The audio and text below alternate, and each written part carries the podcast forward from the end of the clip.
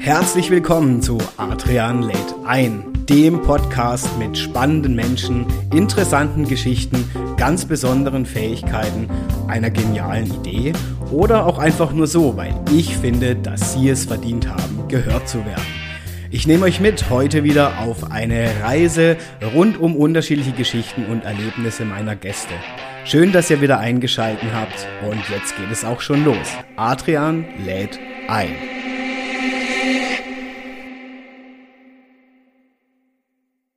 Ja, hallo meine Lieben bei einer weiteren Folge von Adrian lädt ein. Und egal, wo ihr jetzt auch gerade eingeschalten habt oder um wie viel Uhr oder wann auch immer beim Duschen, beim Autofahren, es ist mir in der Form egal. Ich freue mich einfach, wenn ihr eingeschalten habt, denn heute ist für mich tatsächlich abseits auch mal eine ganz besondere Folge von Adrian lädt ein. Denn wie ihr wisst, ich stelle ja meine Gäste immer schon recht ausführlich in meinem Intro vor, was ich dann kurz bespreche. Aber ich möchte bewusst das aber auch sagen, heute möchte ich das nicht tun, denn mein Gast hat es verdient, dass er gleich ausführlich von sich erzählt, von seiner Geschichte erzählt, denn wie ich finde, ist sie sehr besonders und ich freue mich unglaublich, dass wir uns zusammengefunden haben bei Adrian lädt ein. Ich kann euch nur so viel verraten. Ich habe ihn eigentlich durch einen, ja, mehr oder weniger Zufall kennengelernt. Wir haben uns miteinander ausgetauscht und da ging es eigentlich noch gar nicht so sehr um das Format Adrian lädt ein, sondern einfach sich gegenseitig kennenzulernen und zu vernetzen. Ja, wenn ich daran zurückdenke, ich muss ehrlich sagen, kriege ich schon wieder Gänsehaut, denn schon in den ersten Minuten unseres Gesprächs haben wir, glaube ich, eine Verbindung miteinander entdeckt, äh, in der Seele oder wie auch immer man das beschreiben mag, die mir tatsächlich ja, Gänsehaut, Gänsehaut bereitet hat. Und wir haben schnell gemerkt, hey, das matcht und was gäbe es für ein cooleres Match als Adrian lädt ein, dann auch noch mit ins Boot zu nehmen. Und er hat mir zugesagt, ich freue mich unglaublich, dass er bei mir in meiner Folge heute zu Gast ist, zugeschaltet tatsächlich per Zoom, denn wie wir gleich erfahren werden, wäre das persönliche Gespräch dann doch von den Kilometern etwas schwierig geworden. Umso cooler finde ich es, dass er heute dabei ist. Ich möchte gar nicht zu viel verraten. Ich kann euch nur sagen, ein Mensch, ja, den ich so kennenlernen durfte, dass wir sogar auf beruflicher, kreativer Ebene vieles gemeinsam haben, vieles entdeckt haben, wo wir Parallelen hatten. Und dieser Mensch hat irgendwann entschieden, hey, ähm, da kommen wir auch noch, warum er das entschieden hat, dazu, ich möchte so nicht weitermachen und so geht's auch nicht weiter. Und ich muss sagen, Hut ab, denn er hat, wie man so schön sagt, Eier in der Hose bewiesen ähm, und hat sich in sein Auto gesetzt und hat beschlossen, ich fahre los. Und das Ziel meiner Reise ist Tibet. Und ähm, ich finde das unglaublich spektakulär, wie man wirklich sagt, also ganz ehrlich, Hut ab, ich packe meine Sachen, ich ziehe los. Keine Ahnung, was mich erwarten wird, ähm, aber das wird auf jeden Fall mein Weg und ich lasse die Zelte sozusagen hinter mir und reise einfach los. Und genau um diese Eindrücke, um dieses Gefühl, alles, was er erlebt hat, da möchten wir heute bei Adrian lädt ein darüber sprechen und natürlich um vieles, vieles mehr. Und deswegen kann ich einfach nur sagen, the stage is yours. Ich möchte die Bühne für dich freigeben und freue mich unglaublich, dass du bei mir zu Gast bist. Herzlich willkommen, Frank D. Lemke. Vielen, vielen Dank, Adrian. Vielen Dank für die Einladung. Ich freue mich sehr, hier zu sein. Und ähm, mir ging es mit dir genauso, dass als wir erzählt haben, du hast, du hast ja auch aus deinem Leben erzählt, ähm, wie du selbstständig warst, wie du dann deinen Lebenstraum gelebt hast, wie du jetzt Moderator bist, wie du innerlich aufblühst und dich entfaltest da habe ich mich dann doch sehr selber drin wiedergefunden. Cool. Und ich glaube, das macht so die unsere Verbindung aus, die wir haben. Mhm, absolut, ja. Also wir haben beide, glaube ich, strahlende Augen gehabt im ersten Gespräch und haben so viel Parallelen entdeckt. Ähm, eine Parallele haben wir nicht entdeckt, nämlich den Mut, um die Welt zu ziehen und zu reisen, die, die Welt zu entdecken. Da muss ich ehrlich gestehen, aber da gehen wir nachher noch drauf ein. Das war noch nie so bei mir, ja, tatsächlich. Deswegen bewundere ich alle, die sagen, doch, diesen Traum habe ich und ich möchte da losziehen und, und einfach mal schauen, was passiert. Aber dazu natürlich nachher viel, viel mehr. Was mich jetzt einfach interessiert, lieber Frank, ähm, erzähl doch mal von dir. Also wie kam es dazu, dass du gesagt hast, hey, also ich breche meine Zelte zusammen, so geht's nicht mehr weiter für mich, das ist ganz klar, das spüre ich und jetzt braucht es eine Veränderung und ich habe dieses Ziel, ich steige in mein Auto, los geht's. Was, äh, also ich würde mich freuen, einfach wenn du diesen Weg quasi teilst, ja.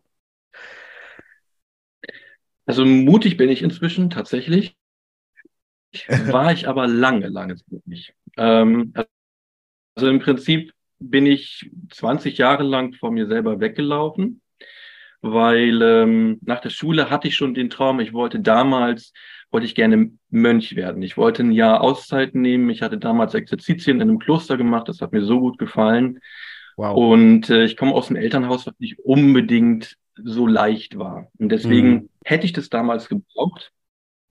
Hab dann aber aufgrund verschiedener Umstände mich für einen Kompromiss entschieden. Ich bin dann nicht auf diese Reise gegangen, sondern habe vergleichende Religionswissenschaften studiert. Und ähm, zusammengefasst, mein Leben ist voller Brüche, Niederlagen, Wiederaufstehen, weitergehen, kleine Erfolge feiern, wieder hinfallen. Und in den vergangenen 20 Jahren bin ich so ziemlich jede Sackgasse gegangen, die ich gehen konnte.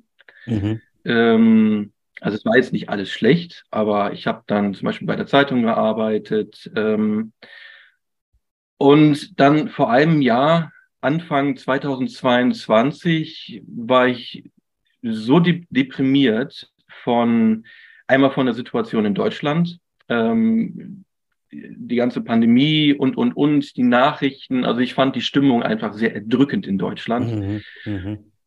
Und dann kam hinzu, dass ich in einer etwas unglücklichen Beziehung war. Also halb zog mich mein Lebenstraum, halb, halb drückte mich die Beziehung. Und dann kam in mir so dieser Gedanke auf, also Frank, du bist jetzt äh, 41, entweder machst du es jetzt oder nie in deinem Leben. Mhm, mh.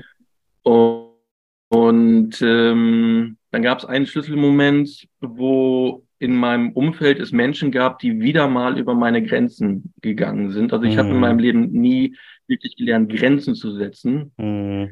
Aber das war dann zu viel und dann, dann setzte in mir ein Schalter um und dann dachte ich so, ah komm, ähm, du bist einfach nur unglücklich und das hat jetzt alles nicht geklappt, weil eigentlich hätte ich glücklich sein müssen, so wie ich mich verhalten habe, so wie mhm. ich es von meinem Umfeld gelernt habe.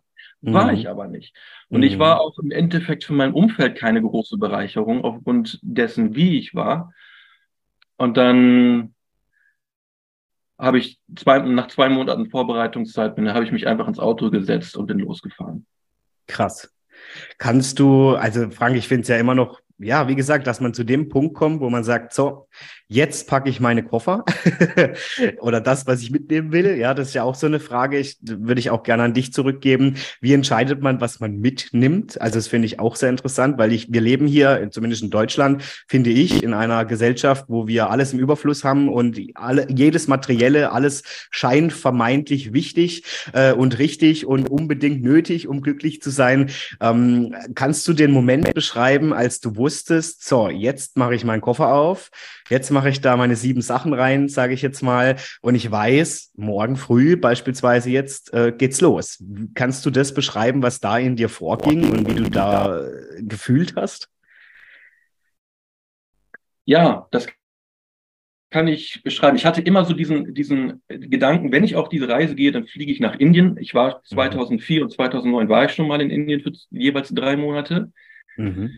Ähm, und dann werde ich von da aus nach Nepal und von, von Nepal dann nach, nach Tibet. Aber mit der ganzen Pandemiesituation und Flüge und das war alles, war alles so kompliziert. Und da war nicht so wirklich dran zu denken. Und dann dachte, und dann war ich ähm, 2021 im Herbst mit meiner damaligen Freundin waren wir in Italien und wir sind mit mhm. meinem Auto hingefahren. Und in Italien hatte ich so die Idee, die Idee so, hm, das ja, man, man schafft, also ich kann mit, das ist ein kleiner Seat Arosa, ein kleiner Diesel. Mhm. Ähm, ich schaffe es mit diesem Auto nach Italien zu fahren. Und dann, als wir wieder zurückfahren, und dann kam ich so auf die Idee, eigentlich, wenn ich, wenn, wenn er bis nach Italien fährt, fährt er auch nach Kroatien oder Griechenland oder Türkei oder sogar nach Tibet. Und dann war das so ein schleichender Übergang. Ich hatte dann so überlegt, so, okay, äh, wir beide mögen ganz gerne Camping. Dann dachte ich einen kleinen Anhänger für das Auto. Damit können wir dann auch zusammen in Urlaub fahren und dann können wir auch Fahrräder hinten drauf spannen und mehr Sachen mitnehmen. Da hatte ich erst nach diesem Anhänger geguckt und dann so nach Equipment, was man so braucht. Und dann war das so ein schleichender Übergang, wo vieles nicht so geklappt hat und ich dann die Entscheidung getroffen habe, okay, ich fahre. Und was nimmt man mit? Ich habe dann halt die Reise mir vorgestellt und ich dachte, gerade für so Länder wie Iran und Pakistan, da ist es ganz gut, wenn ich da nicht unbedingt tanken muss. und habe mir beispielsweise Benzinkanister äh, in den Anhänger gepackt, sodass ich mit dem Wagen 2000 Kilometer fahren kann, ohne dass ich tanken muss. Oh, krass. und ähm, was, was, was habe ich so mitgenommen? Also die absoluten Basics. Ich habe den Wagen so leicht umgebaut, dass ich im Wagen schlafen kann, wenn ich es muss oder wenn ich es möchte. Mhm. Dass wenn ich an der Küste einen schönen Ort finde, wo das Meeresrauschen ist, dann mache ich die Kofferraumklappe aus und kann einfach in dem Wagen schlafen. Ich habe äh, viel Essen mitgenommen, Nahrungsmittel. Ich habe halt so die Basics an Kleidung mitgenommen. Dann habe ich zwei Laptops dabei, zwei Kameras, ähm, zwei Router plus Handy, also plus zwei Handys, alles doppelt, zwei SIM-Karten, mhm. dass wenn mir eine verloren geht, was passiert ist. Und man braucht nicht viel. Also ich habe im Prinzip schon doch mehr als genug. Ich habe sogar Ersatzteile fürs Auto mit. Und ich habe in der Zwischenzeit schon aussortiert. Und je weniger ich habe, ähm, desto angenehmer ist es, weil desto weniger Ballast schleppe ich mit mir rum. Mhm, mh, mh. Okay. Und gab es nie den Moment, wo du zum Beispiel an irgendwas gehangen bist? Ich sag jetzt mal, äh, das kann ja, kann, können ja Kleinigkeiten sein, wo du sagst, okay, jetzt habe ich zwar meine Kanister im Kofferraum und ich habe alles Mögliche dabei, aber ach Mist, das hätte ich gerne mitgenommen, weil das bedeutet mir was, aber ich kann es nicht. Ähm, nein. Mhm. Nein. Nee, ich habe nichts vermisst. Und ich habe auch in den, in den 20 Jahren vorher, ich hatte, äh, als ich ähm, noch bevor ich studiert hatte, hatte ich zum Beispiel eine riesige Bücherwand. Ähm, und hatte, ich habe sehr, sehr viel gelesen. Und ich habe dann damals aber schon immer viel aussortiert gehabt. Dann hatte ich ja studiert, da hatte ich noch eine kleine Studentenwohnung. Und aufgrund der Exerzitien, die ich mal in einem Benediktinerkloster in Damme im Norden Deutschlands gemacht habe, damals hatte ich schon gemerkt, so okay, wenn ich, je weniger ich habe, desto leichter ist mein Lebensboot. Mhm. Ähm, und desto leichter äh, fällt es mir auch, ähm, mich fortzubewegen, auch innerlich. Mhm. Und jetzt bin ich hier in Georgien und ähm, es ist tatsächlich so, ich kann innerhalb von zwei, drei Stunden alles zusammenpacken und den Ort wechseln und dann bin ich, bin ich irgendwo anders. Das ist sehr mhm. angenehm. Mhm. Ja, jetzt ist auf der einen Seite natürlich dieser Punkt der Freiheit, ne, zu sagen, ich kann innerhalb von zwei Stunden alles zusammenpacken und hingehen, wo ich möchte. Ähm, mich interessiert natürlich auch, weil ich glaube, das wäre auch ein Thema, was mich umtreiben werde, würde. Bei aller Freiheit, bei allem, was man dann damit auch genießt, gab es Ängste bei dir oder hattest du Ängste? Was war so deine größte Angst in dem Moment, wo du gesagt hast, so, jetzt geht's los? Oh, ich war voller Angst. Ähm, also nicht, nicht nur durch die Reise, auch schon vorher. Da waren viele Ängste latent einfach vorhanden mhm. in mir. Und die Reise hat die so richtig nach, nach vorne gebracht. Also als ich mich dann ins Auto gesetzt habe und losgefahren bin, hatte ich eine Riesenangst, dass ich es A nicht schaffen werde, B, die Leute lachen über mich, äh, C, das Geld geht mir aus. Ähm, vor allen Dingen, dass die Leute lachen über mich. Und ich hatte in meinem Hinterkopf immer, immer so, ein, so eine Stimme, die sagte, so Mann, Frank, du bist, du bist völlig bescheuert, du bist völlig verrückt und was, was machst du hier, was willst du hier? Und ich hatte dann auf dem Weg nach, nach Italien war das dann gedacht, so, okay, wenn ich es bis nach Italien schaffe, dann habe ich schon gewonnen. So, dann, mhm. dann habe ich mich überwunden und dann, dann ist es schon gut. Und dann bin ich tatsächlich in Italien angekommen und ähm, dann dachte ich so, okay, ich, habe es bis hierhin geschafft, wenn ich's, dann kann ich ja noch ein Land weiterfahren, nach Kroatien. Mhm. mhm. Und das, die größten Ängste, die ich hatte, waren halt, ähm, dass die Leute über mich lachen und dass mir das Geld ausgeht, weil ähm, von meinem Mindset her war das in den Jahren zuvor auch immer so, dass ich für meine Arbeit nie viel Geld genommen habe. Ich bin mhm. selbstständig und ich habe ein sehr, sehr schlechtes Selbstbewusstsein. Mhm. Äh, dahingehend auch bei Honorarverhandlungen, dass ich immer halt so viel genommen habe, wie es zum Leben reicht, aber bloß nicht mhm. mehr. Entsprechend hatte ich auch keine Rücklagen. Ja. Also ich bin praktisch mit 1000 Euro losgefahren und ähm, ich habe mir dann äh, Aufträge mitgenommen, äh, die aber neun von zehn haben nicht funktioniert, bis auf einer, mhm. der ist geblieben. Und ich hatte im Prinzip auch pra dann praktisch bin ich trocken gelaufen. Also meine, mhm. meine Ängste sind wahr geworden. Mhm. Denen muss ich mich dann stellen. Mhm. Und wie war das für dich zu realisieren, oh shit, jetzt sind meine Ängste Wirklichkeit geworden? Das war keine Überraschung. okay. Ähm, im, Im, Prinzip habe ich damit gerechnet. Und ähm, dann ging es halt darum, so, okay, drehe ich jetzt um oder fahre ich weiter? Ähm, weil mein, mein Leben ist lange, lange Zeit, gerade als ich 2004 und 2009 nach Indien geflogen bin, das war auch eine Suche nach Gott für mich. Ich komme aus mhm. einer Familie, ähm, wir waren Zeugen Jehovas. Mhm. Und ähm, als ich 20 war, habe ich überhaupt nicht an Gott geglaubt. Mhm. Ähm, auf der ersten Indienreise und auch gerade durch die Religionswissenschaften bin ich, habe ich, aber bin ich zum Glauben gefunden. Und auf dieser Reise jetzt war das für mich halt auch so ein, ein dieses, okay, Gott, ich vertraue dir jetzt einfach. Mhm. Und ich vertraue jetzt einfach dem Leben. Und das war, das war, das war in Albanien. Da war das Geld sehr, sehr knapp. Mhm. Und da hatte ich dann auch, dann habe ich die Entscheidung getroffen, ich gehe jetzt einfach ins Vertrauen. Mhm. Ich habe jetzt einfach Urvertrauen in Gott, in die Menschen, darin, dass die Menschen mir Gutes wollen, dass ich genug bin und dass ich es schaffe. Mhm. Und es war ein Gefühl wie innerlich zu verbrennen. Ich weiß noch, da bin ich halt einfach weitergefahren und äh, dann bin ich quasi in meine Angst hineingefahren. Mhm. Und es hat sich so angefühlt, als ob diese Anteile in mir, die einfach nicht gut genug sind, dass die innerlich einfach verbrennen. Mhm. Und dann habe ich auch angefangen, mich zu entspannen. Und ähm, Albanien selbst, das war, das war eine Episode, da war ich trotzdem innerlich, innerlich noch sehr angespannt, was dann letztendlich ähm, so, so ein Turning Point war, war die Türkei. Mhm. Mhm. Was hat sich dort verändert? In der Türkei, ähm, ich hatte auch sehr Angst vor der Türkei, weil dieses Bild, was ich von der Türkei hatte, war irgendwie, ah, der böse Erdogan. Und wenn man da irgendwie was Falsches sagt, dann wird man da, wird man da eingesackt und dann kommt man ins Gefängnis und die Türken, äh, ich weiß auch nicht, wie die drauf sind. Vielleicht sind die alle doof. Und an der Grenze zur Türkei ähm, was da, also der Grenzübergang, die kontrollieren sehr genau, wer da reinkommt und wer nicht. Und das ist auch alles sehr geordnet. Aber da hat, das war wieder so ein Punkt, wo ich mich meinen Ängsten stellen musste. Mhm. Und da war es, wo ich dann auch mich mit Gott unterhalten habe und gesagt habe, hey, diese Reise das ist viel zu groß für mich, aber mhm. es ist mein Lebenstraum. Ich möchte mhm. das seit 20 Jahren. Bitte übernimm du an diesem Punkt. Bitte mhm. mach du für mich.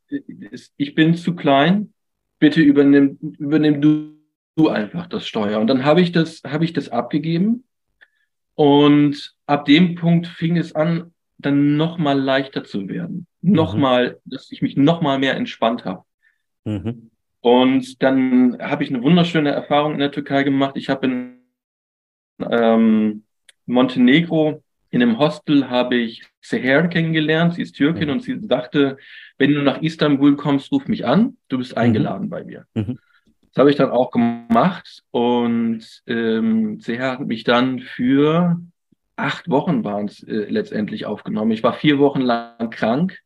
Okay. Ähm, also ich hatte ich hatte keinen Test gemacht, aber das muss wohl Corona gewesen sein, weil so krank bin ich noch nie gewesen. Mhm, mhm, ähm, mit Geschmacksverlust und ich konnte nur noch liegen, ich konnte noch nicht mal mehr irgendwie was hören.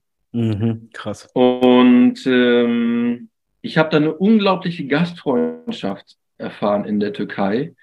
Ähm, und habe diese Zeit einfach sehr genutzt, um auch, also ich habe sehr an dieser Beziehung gehangen, aus der ich dann, also die ist dann tatsächlich zerbrochen. Es war dann mhm. nicht so, dass ich losgefahren bin und die Beziehung war zu Ende. Also ich bin losgefahren erst mit dem Gedanken, naja, vielleicht bin ich in acht Wochen wieder zurück, mhm. äh, weil ich noch an dieser Beziehung sehr, sehr gehangen habe. Also ich habe diese Frau wirklich sehr geliebt. Ich liebe sie irgendwo auch immer noch. Und ähm, ja, ich habe da dann die Zeit genutzt, um ähm, mit dieser Beziehung abzuschließen und mit, um vieles aus der Vergangenheit abzuschließen. Und ich habe auch, auch in der Türkei viel Unterstützung, auch moralische Unterstützung von, von und, und emotionale Unterstützung von meinen Freunden und auch Geschäftspartnern in Deutschland erlebt. Es war mhm, eine sehr, cool. sehr schöne Erfahrung. Mhm.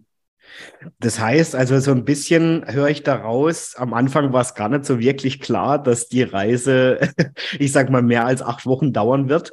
Ähm, und vielleicht doch nochmal zurück. Wann war so für dich der Moment, wo du gemerkt hast, hey, ähm, nö, ist eigentlich ganz gut so, wie es ist. Und es geht jetzt erstmal weiter so. Also ich hatte in Kroatien schon das Gefühl, so äh, die, die Erkenntnis, ich kann überall hinfahren, wo ich will. Mhm, schön. Und äh, in der Türkei oder in Bulgarien hatte ich schon das Gefühl, so, also, okay, die Reise wird deutlich länger dauern als geplant, mhm. als mhm. am Anfang gedacht. Und ähm, als ich in der Türkei dann den Schluss gefasst habe, so, okay, ich fahre weiter, da war mir klar, diese Reise könnte viel, viel mehr länger dauern als geplant. Und in Georgien, ähm, als ich in Georgien angekommen bin und hier dann zur Ruhe gefunden habe, da war mir klar, so, okay, ich werde wahrscheinlich nicht zurück nach Deutschland kommen. Mhm. Mhm. Okay. Äh, wahrscheinlich, ähm, also in Georgien, äh, so, das war dann im, im Winter, also jetzt äh, vergangenen Dezember, äh, da wollte ich dann erstmal zur Ruhe kommen, runterkommen und Kräfte sammeln, mich auch von den, nicht nur von den, von den vergangenen äh, sechs Monaten, sondern überhaupt von den vergangenen 20 Jahren erholen. Mhm. Und ähm, da ist mir dann auch klar geworden, okay, ich möchte nicht nach Deutschland zurück, weil ich finde, das Denken in Deutschland ist doch irgendwie, ist so ein Scheuklappendenken, es ist sehr negativ, ähm, immer schlecht gelaunt, das Wetter ist schlecht und dann möchte ich einfach nicht mehr hin zurück. Mhm. Ich habe so viel, also ich, die, die, die Freunde und auch Geschäftspartner, die ich aus Deutschland kenne, die finde ich, die, die, die finde ich, das sind tolle Menschen, die denken auch mhm. anders. Mhm. Aber ich, ich, ich rede so von dem, von dem, von dem großen Ganzen, von mhm. dem, von, von, alleine wenn man so die, die Nachrichten aufschlägt und nur die Titelzeilen liest, oh nee, danke, da habe ich schon genug. Ja. ja, und ich finde es so lustig. Ich habe mich am, wann war das? Letzte Woche, glaube ich, erst mit jemandem unterhalten, der kommt aus den Vereinigten Staaten. Und äh, das war so interessant, dass der zum Beispiel auch gesagt hat, die Wahrnehmung rund um Deutschland medial ist komplett anders und verzerrt, wie wenn er hier zu Gast ist, beispielsweise. Also auch was eine mediale Darstellung oder Medien auch dazu beitragen, ne, wie Menschen ihren Filter aufklappen oder eben zuklappen. Fand ich ganz interessant. Wir haben uns eben drüber unterhalten, dass er sich jetzt ein ganz anderes Bild über Deutschland gemacht hat, wie es medial dargestellt wird. Und umgekehrt hat er mir natürlich von seinem Leben in den Staaten erzählt. Und ich fand das sehr interessant, was ich da auch für Vorurteile hatte, medial ähm, kreiert, ist so. Ähm, Im Gegensatz zu dem, was er mir erzählt hat. Und ich glaube, lange Rede, kurzer Sinn, dass diese Begegnung auch kulturell einfach unglaublich wichtig ist. Ja, und ich glaube schon, dass es vielen Menschen fehlt und auch viele Ängste natürlich vorhanden sind. Du hattest ja auch dieses Vorurteil, ich gehe in die Türkei und hoffentlich werde ich da nicht erschossen, ja, auf gut Deutsch, wenn ich was Falsches sage. Ähm, und dann mhm. plötzlich zu merken, wow, ich lerne Menschen kennen, ich lerne die Welt kennen, äh, ich unterhalte mich mit Menschen und ähm, die sind ja gar nicht so, wie sie vielleicht medial dargestellt werden. Ne? Ich glaube, das ist auch ein wichtiger Faktor und auch ein Learning, könnte ich mir vorstellen, was du erleben durftest ne, auf deinem Weg. Ja, total. Also ich habe die, die Erfahrung gemacht, dass 999 von 1000 Menschen es gut mit dir meinen und dir wirklich mhm. helfen wollen, dass sie für dich da sind, dass die ehrlich interessiert an dir sind. Mhm. Ja, du hast immer mal einen dazwischen, der irgendwie komisch unterwegs ist, ähm, aber das ist meine Erfahrung von einem Reisen, dass äh, äh, man die dann auch lernt, schnell zu erkennen. Mhm. Mhm. Also inzwischen habe ich da, glaube ich, einen ziemlich guten Blick für und äh, ähm, ja, die Menschen sind viel, viel herzlicher als das, was uns immer erzählt wird. Mhm, mh. Ich meine, gerade dieses Thema Freiheit oder ich pack alle meine sieben Sachen, ich ziehe los. Ich würde jetzt einfach mal behaupten, dass viele Menschen das ähm, irgendwie in sich drin verspüren, letztendlich doch nicht machen. Ähm, was ist so für dich die, ja, ich sag mal, die Realität, die du jetzt auch erlebt hast, wo du sagen kannst, das kannst du Menschen mitgeben, die vielleicht spüren, irgendwie in mir drin habe ich diesen Traum auch. Ähm, irgendwie fühle ich mich auch nicht wohl. Äh, ich kann es nur selber berichten von mir, also ohne zu viel jetzt um mich zu erzählen. Ähm, es war für mich auch ein habe ich, soll ich sagen, eine gewisse Schockstarre, obwohl ich jetzt nicht wie du gesagt habe, ich, ich, ich klappe alle meine Zelte hier zusammen und ich ziehe um die Welt, ähm, sondern einfach zu erkennen, okay, bis zu dem Punkt ging's jetzt, ja, schön, acht Jahre lang, aber jetzt merke ich, irgendwas muss sich verändern und ich kann das sehr gut nachvollziehen. Das ist ein Gefühl, was man einfach spürt und was irgendwie kommt, ja, mit der Zeit und wo ich merke, nee, jetzt, also jetzt muss was anderes her. Gleichwohl aber auch diese, ja, dieses Vage in sich drin, hey, wie geht's denn weiter? Ähm, geht's überhaupt weiter? Ähm, auch Ängste natürlich, ja, also ganz viele, finanziell alles Mögliche. Ähm, und trotzdem zu erkennen, hey, wenn ich ein Herzensthema habe oder auch einen Wunsch und in dieses Urvertrauen, was du so, schön beschrieben hast, zum Leben zu gehen, ähm, vermeintlich war ich erstmal haltlos, also wirklich verloren und das war ein Auf und Ab meiner, meiner Seele und meiner Psyche, ja. Und, und jetzt merke ich aber, okay, so langsam wird's klarer und irgendwie kommt auch alles. Und ich kann das auch nur unterstützen, obwohl ich jetzt noch in dieser Box Deutschland bin, ähm, dass trotzdem die Menschen ähm, dann auch dich unterstützen. Ne? Also deswegen, was wäre so dein Learning bis heute? Ich meine, deine Reise geht noch weiter, was du Menschen mitgeben würdest, die sagen, boah, irgendwie, ich fühle das auch in mir, das geht so nicht, sei es jetzt Beziehung, Beruf, was auch immer, ähm, ich muss was verändern. Kann ich dir ganz genau sagen, äh, es gibt keinen anderen Weg als durch die Angst hindurch. Ähm, mhm. Der Grund, warum ich halt auch so lange gezögert habe, auf diese Reise zu gehen, ist, dass ich immer versucht habe, irgendwie einen Weg um die Angst herumzufinden. Mhm. Ähm, aber der einzige Weg führt tatsächlich durch die Angst hindurch. Und je, je näher ich mich auf meine Angst zubewege, desto kleiner wird sie. Also von mhm. der Ferne, gerade mit diesen ganzen Vermeidungsstrategien und nicht hingucken, dann sieht die Angst aus wie so ein riesiger Berg und man steht so im Schatten und denkt so, das schaffe ich nie. Mhm. Aber sobald man sich darauf zubewegt, wird dieser Berg immer kleiner, kleiner, kleiner, kleiner, kleiner. Und am Ende ist es nur, nur, nur ein verhältnismäßig kleiner Sprung, mhm. weil so dieser Moment, auch wo ich dann in Albanien war und einfach weitergefahren bin und sich das so angefühlt hat wie, wie, wie dieses Verbrennen, mhm. das war nur so für, für, für zwei, drei Stunden, aber dann war es auch okay. Mhm. mhm. Ähm, und es, es, es führt nur der Weg durch die Angst hindurch. Mhm. Also du würdest den Leuten sagen, wenn das so ist, macht's. So, ne? Ja, ja, ja, ja. macht. Ähm, man kann es man kann's so machen. Ich meine, ich habe mich, ich habe mich schon vorbereitet, ja. Und ich habe mir auch viele, viele mit meinen bescheidenen Mitteln, die ich hatte, ähm, so einige Sicherheitsnetze eingebaut. Aber ich will schon sagen, dass ich ziemlich naiv und so holter die Polter losgefahren bin. okay. Und es geht. Das kann man machen. Mhm. Man kann natürlich auch den Weg wählen, sich besser vorzubereiten und, und, und viele Sicherungen einzubauen, wobei man dann dazu vielleicht tendiert, es doch noch weiter hinauszuzögern und dann nie loszufahren. Ich glaube, da findet man einfach eine, eine, eine Mischung für sich. Mhm. Aber wenn man jetzt sagt, jetzt einfach los und Attacke, das geht auch. Mhm, okay. Was würdest du sagen, Frank? Was hat sich jetzt im Laufe dieser ganzen Zeit, ich meine, jetzt bist du gerade mit Stop in Georgien, ähm, was hat sich so für dich verändert? Äh, denkst du zum Beispiel anders über, ich sag's jetzt mal, wir hatten es vorhin schon, Thema Mindset rund um Selbstbewusstsein, rund um Geld, rund um Sicherheiten, ja, die Kontrolle zu behalten und so. Was hat sich da für dich verändert? Ohne ganze, ganze Menge. Ähm und es ist, das ist so viel, weil, also gerade jetzt in den vergangenen sechs Monaten war die Reise vor allen Dingen eine innere Reise. Mhm. Und ähm, da ist in mir so viel in Bewegung geraten, dass ich das alles gleichzeitig schwerlich in Worte fassen kann. Und ähm, auch gerade weil es noch in Bewegung ist. Aber um da konkret zu werden, zum Beispiel Thema Geld, Mhm. Ähm, zum Beispiel Thema, Thema Business. Also ich arbeite ja während meiner mhm. Reise. Mhm. Äh, ich bin selbstständig und ähm, ich hatte bis vor drei Wochen noch diesen Glaubenssatz in mir, alles, was ich aus Eigeninitiative mache, funktioniert nicht, ist von vornherein mhm. zum Scheitern verurteilt. Mhm. Diesen Glaubenssatz, den hatte ich aufgrund meiner, meiner Jugend, was ich damals mhm. gelernt habe, durch äh, Erziehung, äh, Schule, Medien.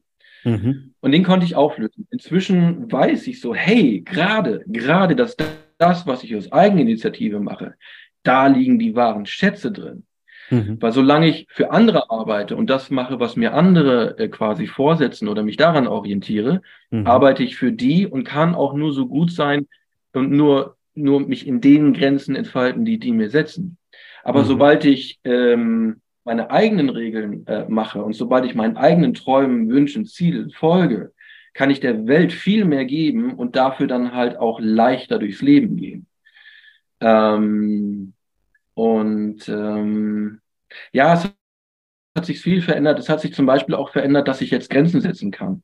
Mhm. Ähm, dass ich negativen Menschen aus meinem Leben einfach hinaus komplimentiert habe und gesagt habe, hey, wir hatten eine gute Zeit, das waren auch schöne Zeiten, aber mhm. ich mache jetzt mein eigenes Ding mhm. und ich möchte mir das jetzt einfach nicht mehr antun. Vielen Dank für die mhm. gute Zeit. Ich mache jetzt mein eigenes Ding. Ähm, und und äh, ich habe zum Beispiel auch gelernt, ich hatte die, die, die Möglichkeit, ich bin nach Dubai äh, zu einem Geburtstag eingeladen gewesen. Mhm. Das habe ich auch wahrgenommen. Mhm. Ähm, Markus Mensch. Und der, das ist ein sehr erfolgreicher äh, äh, Unternehmer.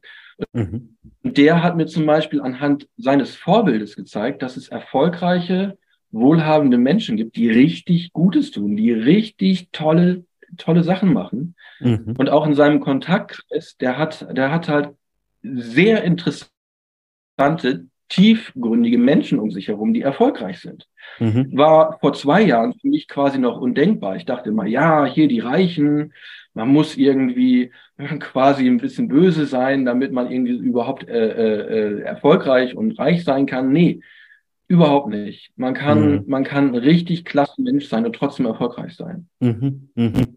Das heißt, auch dein Mindset gegenüber Geld hat sich verändert, dass du sagst, hey, das spielt gar keine so große Rolle mehr? Oder ähm, ist es so, dass du jetzt sagst, nee, jetzt erst recht möchte ich viel Geld beispielsweise haben, weil ich Gutes tun will? Ähm, also ich merke so, das ist auch so ein deutsches Phänomen, über alles die Kontrolle zu behalten. Ähm, und irgendwie alles muss immer gut laufen. Und auch Thema Geld ist ja unglaubliches Tabuthema. Also wenn es einem wirklich schlecht geht, mal darüber zu reden. Ähm, wie erlebst du das heute für dich?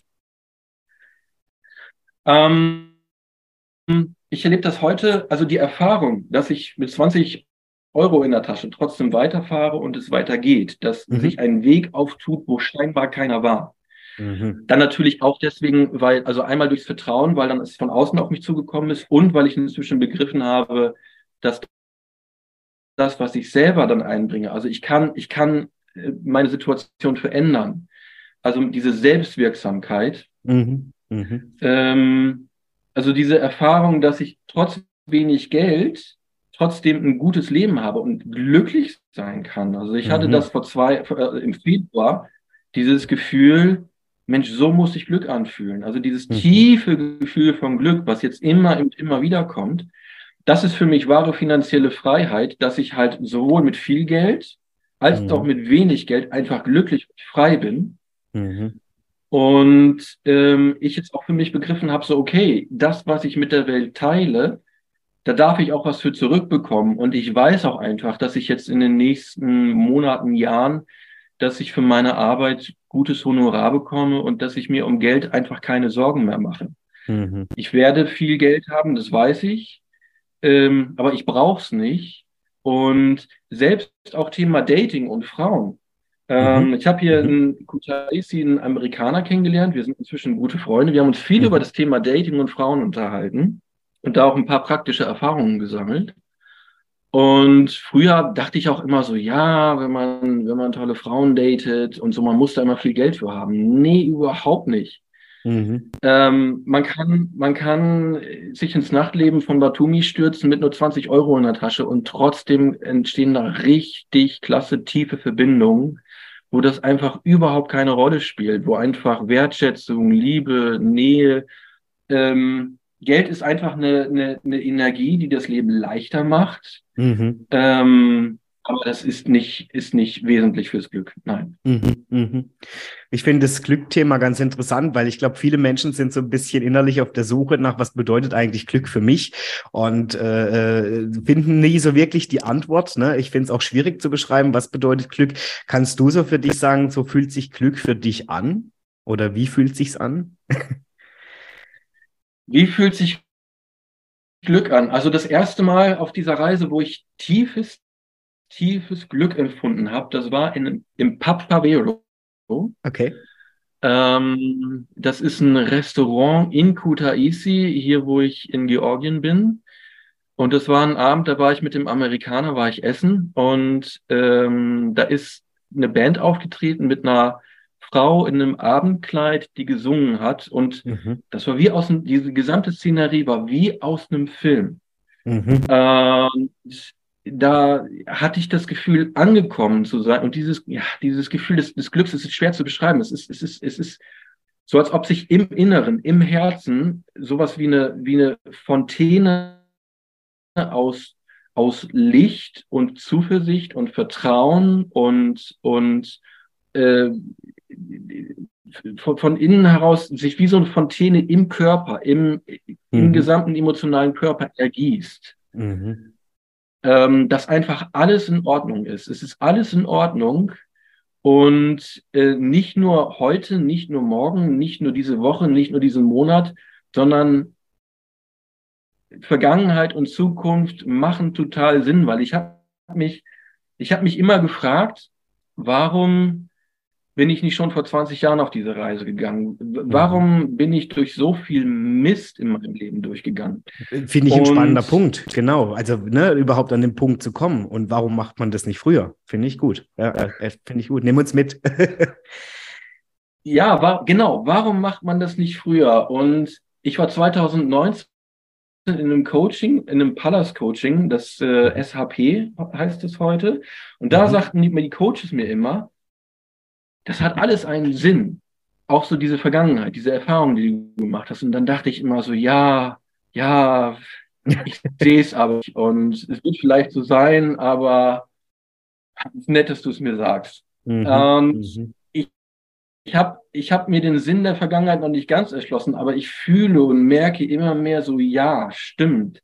Weil heute kann ich diese ganzen Erfahrungen quasi so als Steinbruch dafür benutzen, was ich jetzt mache und auch auch in meiner Zukunft, weil ein Punkt ist zum Beispiel diese tiefe Dankbarkeit, die ich empfinden kann. Mhm, mh. Ich habe auf meiner Reise 2009 in Indien, da war ich in einer Situation, long story short, ähm, wo mir ein vermeintlicher Freund meine Wohnung in Deutschland leergeräumt hat, meine Konten leergeräumt hat und ich hatte nur noch 50 Cent und ich saß in, in, einer, in einer riesigen Halle mit den Ärmsten der Armen in Indien und habe da mein, mein Palmblatt bekommen, da war Reis drauf, da waren Linsen drauf und das war alles nur noch, was ich hatte. Mhm. Und in dem Moment habe ich begriffen, ich bin dann reich, wenn ich mir aussuchen kann, was ich esse und wann ich esse. Mhm. Und dieses Gefühl hat sich so tief in mir eingegraben. Es ist heute immer noch, wenn ich, wenn ich ein richtig gutes Essen vor mir habe, ich fühle mich reich und und ich habe da nach wie vor eine tiefe Wertschätzung für. Und das wird auch immer so bleiben. Mhm. Und das ist so ein Beispiel dafür, diese, diese, diese, diese negativen Erfahrungen, die man, die man im Leben macht. Letztendlich, wenn das Leben sich denn dann zum Guten wendet, man kann es viel tiefer genießen, viel mehr wertschätzen. Und die, die, die, die, die, die, die Dinge gewinnen einfach an Bedeutung. Mhm. Und das, was vor mir liegt, ich weiß, ich, also ich genieße jetzt schon jeden Tag und jeden mhm. Moment und ähm, es wird einfach intensiver von Tag zu Tag, immer ein kleines mhm. bisschen und es wird immer, immer besser.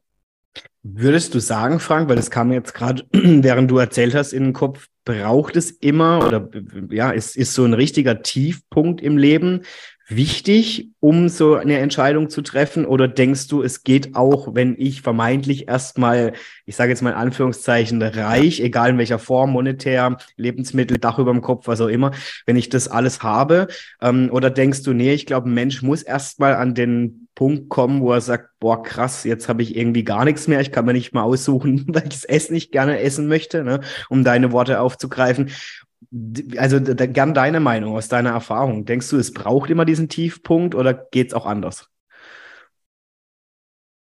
Nein, ich glaube, es geht auch anders. Ich habe so, zu viele Beispiele gesehen, auch in Dubai, von Menschen, die es, die, die haben auch ihre Struggles, die haben auch ihre Herausforderungen, ähm, aber die jetzt nicht so an so an so ganz krassen Tiefpunkten waren. Wobei ich das mit Vorsicht sage, weil ich, ich vielleicht war es doch wirklich so. Aber ich glaube nicht, dass man das braucht. Ich glaube, das ist einfach eine, eine Frage dessen, was für ein Ticket wir für dieses Leben gezogen haben. Also ich bin der mhm. tiefen Überzeugung, dass ähm, wir im Jenseits mhm. als Seelen Entscheidungen treffen, was für ein Leben wir leben wollen. Mhm. Das kann, das kann eine bewusste Entscheidung sein, das kann aber auch aus einem, ich sag mal, dissoziativen Bewusstseinszustand heraus sein, dass man quasi in ein Leben hineinrutscht, um Erfahrungen zu machen.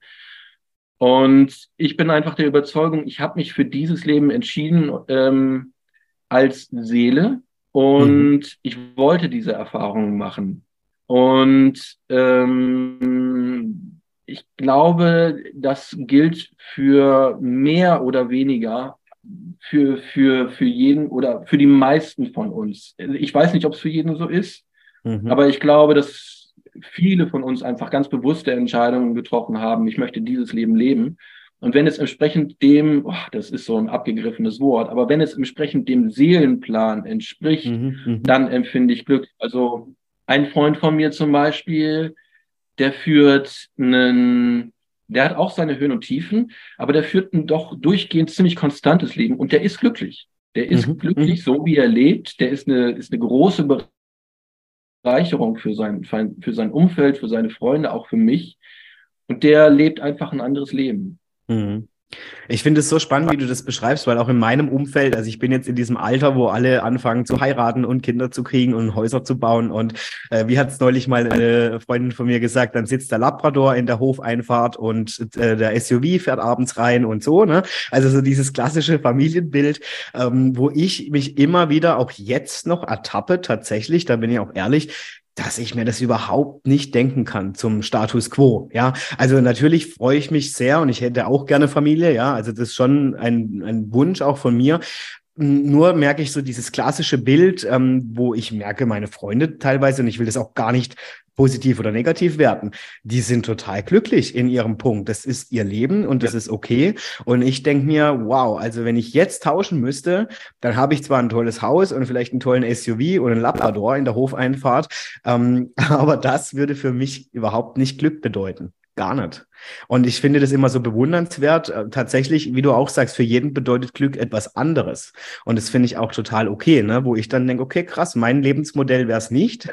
Und für die ist es einfach, ich bin angekommen. Ja, finde ich echt interessant. Andersrum habe ich aber auch schon gemerkt, und das finde ich dann wieder erschreckend, ähm, dass ich bei manchen das Gefühl habe, sie tun es nur, weil halt alle das jetzt so tun und es erwartet wird gesellschaftlich. Und hoffentlich nicht auffallen, hoffentlich nicht raus, weil ganz ehrlich, ich weiß nicht, wie oft ich die Frage bekomme, bist du in einer Beziehung, ja, willst du nicht heiraten, ja, was ist mit Kindern und tralala, wo ich immer denke, hey, warum muss ich mich dafür denn jetzt erklären, dass es bei mir mit 32 Jahren eben noch nicht so ist?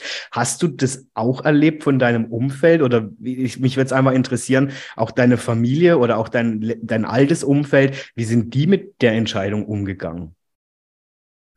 Ähm, aufgrund des Weges, den ich gekommen bin, habe ich, bin ich in meinem Leben immer in so einer kleinen Bubble gewesen. Mhm. Ich habe äh, also gerade so mit 20 oder 25, ich habe vieles überhaupt nicht verstanden. Ich habe die Welt überhaupt nicht verstanden. Ich habe mir das mühselig erarbeitet. Mhm. Ähm, und ähm, also als ich dann die Entscheidung getroffen habe, auf diese Reise zu gehen, gerade meine Eltern, die, die, die, die fanden das richtig gut, mhm. weil die mich auch kennen. Mhm. Und ich habe ein gutes Verhältnis zu meinen Eltern. Ähm, und ähm, ja, das, ich, ich, ich, war, ich war immer so ein, so, ein, so, ein, so ein Eigenbrötler, der die Welt immer ein bisschen anders gesehen hat. Deswegen um das, um, um deine Perspektive aufzugreifen, ich kann das sehr gut ver verstehen, dass diese Menschen mhm. glücklich sind mit dem SUV, mit einem Labrador. Und das ist auch das Ticket, was die gezogen haben. Mhm. Und das ist auch richtig cool. Also ich freue mich dann auch, wenn ich solchen Menschen begegne, dann denke ich auch so, boah, geil, ey, ihr habt es geschafft. Mhm. Ihr hattet diese Ziele, ihr habt das SUV, ihr habt den Labrador. Ich freue mich dann richtig für diese Menschen und ich sehe das dann auch so für mich als Role Model, Mhm. Nicht, dass ich das jetzt adaptiere, aber sehe so, okay, so kann es gehen. Und so machen die das. Und mhm. so einen mhm. kleinen Teil kann ich da dann für mich adaptieren. Aber ich sehe dann natürlich auch die Menschen, die dann irgendwie meinen, sie müssten so sein, weil die Medien es vorgaukeln und sich dann verstellen und verbiegen. Mhm. Das ist dann natürlich eine andere Geschichte und auch völlig logisch, dass die nicht glücklich sind und nur so tun, mhm. als ob sie glücklich sind. Mhm. Was bedeutet Freiheit für dich? Also zum Beispiel, ich kann dir nur sagen, ich habe all diese Wege bisher eingeschlagen, weil ich meine, ich habe es mir sogar letztendlich tätowieren lassen. Meine zwei größten Werte sind geworden in meinem Leben Selbstliebe und Freiheit oder ähm, Leichtigkeit definitiv, wo ich immer wieder merke, gerade wenn wir jetzt jetzt vom Labrador haben und, und, und der Hofeinfahrt und allem möglichen, ähm, das passt nicht in mein Konzept von Leichtigkeit und Freiheit, zumindest nicht aktuell. Es kann sein, dass sich das verändert, weil ich dann auf andere Art und Weise Leichtigkeit und Freiheit verspüre. Aber ich merke so ein bisschen, dieser Freiheitsgedanke, ähm, der ist mir schon enorm wichtig. Ja? Und das merke ich zum Beispiel auch in, in eingehenden Beziehungen, dass ich da auch Freiraum brauche. Also ich merke, wenn es zu eng wird und ich das Gefühl habe, jemand legt mir eine Leine um den Hals, da kommt dann der Streuner in mir raus, der dann doch nochmal ähm, wissen will, was heißt eigentlich Freiheit. Wie ging das so oder wie geht's dir mit dem Thema Freiheit? War das ein Grund zu sagen, ja, deswegen breche ich auf oder hat sich das erst ergeben? Ja, das war, das war ein Grund, dass ich auch, ich wollte immer frei sein, jetzt bin ich frei. Und mhm. die Frage ist frei wovon? Ähm, frei von äh, äh, Entscheidungen, die ich in der Vergangenheit selber getroffen habe, die aber nicht zu mir passen. Mhm. Äh, also ich finde, heute sehe ich das so, zu Freiheit gehören auf jeden Fall Grenzen, weil ähm, Freiheit oder das eigene Selbst braucht Grenzen, um sich zu entfalten, wie zum Beispiel eine, eine, eine Blume, ähm, die, die, die, die braucht einfach ähm, äh, Erde, ähm, äh, ist jetzt ein schlechtes Beispiel, ähm, also keinerlei Grenzen bedeutet für mich einfach dann, dann, ja, dann bin ich irgendwo frei, aber die Energie zerstreut sich dann in alle Richtungen. Und das mhm. ist dann so, wie als ob ich Wasser einfach, äh, einfach mhm. auf einen leeren Boden kippe. Mhm. Aber sobald ich Wasser in ein Gefäß kippe, dann nimmt es eine Form an. Und ähm, sobald ich halt mir selber dann halt auch Regeln auferlege, mhm. ähm, äh, dann kann ich innerhalb dieser Regeln wachsen. Aber wenn diese Regeln nicht mir selber entsprechen oder das, was ich gerne vom Leben möchte, entsprechen, wenn mhm. ich die übernommen habe von Erziehung oder von den Erwartungen anderer oder ich muss jetzt unbedingt ein SUV haben, dann ist das keine Freiheit. Mhm. Aber wenn ich mir äh, die, die Regel auferlege, ich möchte fit sein, deswegen trainiere ich jetzt jeden Tag 20 Minuten, mhm. dann befreit mich diese Regel, weil mein Körper dann halt stärker wird, ich bekomme mehr Energie für andere Dinge, die ich gerne machen möchte. Mhm, mh, mh. Du hast es vorhin so schön beschrieben mit, ähm, je nachdem, was wir für ein Ticket fürs Leben gezogen haben. Ähm, jetzt hast du sicherlich auf deiner Reise auch Leute kennengelernt, die ja sicherlich ein anderes Ticket gezogen haben, wie jetzt du oder ich. Ähm, und ich glaube auch, wir haben schon auch in Deutschland ein sehr privilegiertes Ticket, was wir ziehen, ähm, wenn wir hier geboren sind. Wie erlebst du so andere Kulturen? Ich meine, ganz ehrlich, die Welt ist, aus, zumindest aus meiner Sicht, im Moment akt, äh, aktueller denn je unglaublich im Wandel. Es passiert viel. Ähm, es sind viele Ängste vorhanden. Es gibt Kriege und, und, und. Ja, ähm, ich meine, das hatten wir auch schon früher alles, aber ich glaube schon, dass im Moment sich viel bewegt. Du hattest jetzt schon viele Zwischenstopps. Wie nimmst du das in anderen Kulturen wahr? Gibt es da Unterschiede? Wenn ja, welche? Ja, die gibt es. Ähm, dass wir in Deutschland privilegiert sind, das sehe ich inzwischen nicht mehr so. 80er, mhm. 90er Jahre, ja, das waren, mhm. das waren schöne Zeiten. Aber heute Deutschland, also aus der Perspektive, die, die ich jetzt habe, Deutschland ist nur ein ganz kleiner Fleck auf der Landkarte. Und Deutschland, da wird immer gesagt, wir sind privilegiert. So, nein, sind wir nicht. Was haben wir denn noch für, Privileg für Privilegien? Ähm, mhm. und was, was sind noch für Möglichkeiten?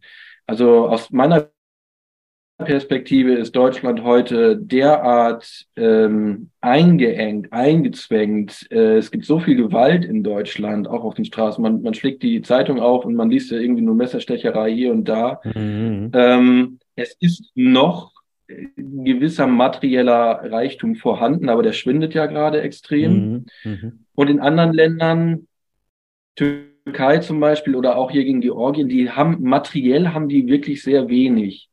Und in Georgien ist es so, dass ein Georgier, zum Beispiel ein Kellner, der verdient 250, 300 Euro im Monat.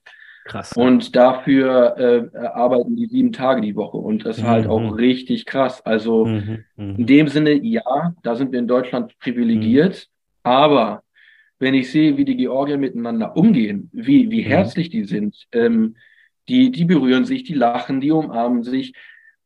Aus meiner Perspektive hat Deutschland Deutschland schon vor längerer Zeit seine Seele verloren. Wir funktionieren mhm. einfach nur noch und wir meinen, dass unser materieller Wohlstand, den wir noch haben, dass der so bedeutungsvoll ist. Mhm. Aber wenn ich mir dann die Georgier angucke oder auch die Türken, wie, wie ich sie in Istanbul erlebt habe, die haben richtig Seele, die, die, die, die, die haben richtig Herz, die sind füreinander da, die wissen, wer die sind, die haben eine Identität als Kultur. Und ähm, das sind für mich Privilegien, die wir in Deutschland schon lange nicht mehr haben. Mhm. Jetzt weiß ich ja von dir, dass du zu mir im Vorgespräch schon gesagt hast, äh, was eigentlich gar kein Vorgespräch war, was wurde dann zu einem. ähm, also eins ist mir sicher, ich gehe nie wieder zurück nach Deutschland. Ähm, das hast du zu mir gesagt. Also ist ja. es wirklich undenkbar und wenn ja, warum? Also was, was hat dich dazu bewegt zu sagen, nee, also egal was passiert jetzt auf, auf meiner Reise, aber Deutschland, no way. Also ich will mal wieder ähm, jetzt im Sommer einmal zurückkommen, auch um noch um, um so ein paar Sachen zu regeln, um, mein, um meine, meine Eltern wiederzusehen. Aber Leben in Deutschland kann ich mir momentan überhaupt nicht vorstellen. Ähm, aufgrund, ich sag mal, der, der, der, der, der, der, wie nennt man das, der geistigen Situation, also so wie die Menschen eingestellt sind. Ne? Also mhm. ich kenne viele tolle Deutsche, ja, das macht mit denen Spaß, aber die, die, das, äh, das, das allgemeine Klima in Deutschland, also da bräuchten wir definitiv einen Klimawandel, wie ich finde. Mhm. ja. ähm, Im wahrsten Sinne.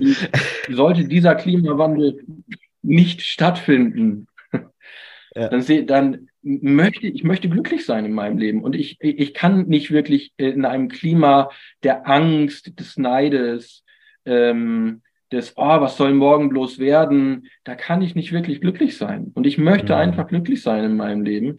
Und ich halte Ausschau, wo ich glücklich sein kann. Das könnte Georgien sein, das könnte Dubai sein, das könnte Indien sein, das könnte vielleicht noch ein ganz anderes Land sein in Zukunft.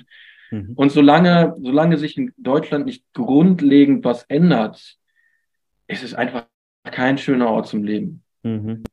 Ja, ich finde es so, so interessant, weil, wie gesagt, äh, so ein bisschen in mir drin spüre ich das auch. Ich bin ganz ehrlich, ich habe aber nicht so die Eier in der Hose wie du, zu sagen, ich gehe einfach weg. Ähm, also ein Traum von mir war so ein bisschen mal ähm, auf, zum Beispiel auszuwandern nach Mallorca. Inzwischen halte ich das auch nicht für das Ziel, weil ganz ehrlich, ich glaube, das haben immer viele Deutsche, die denken, ich gehe nach Mallorca und dann wird mein Leben toll. Äh, vollkommener Bullshit. Auch dort gibt's Probleme, auch dort gibt's Sorgen.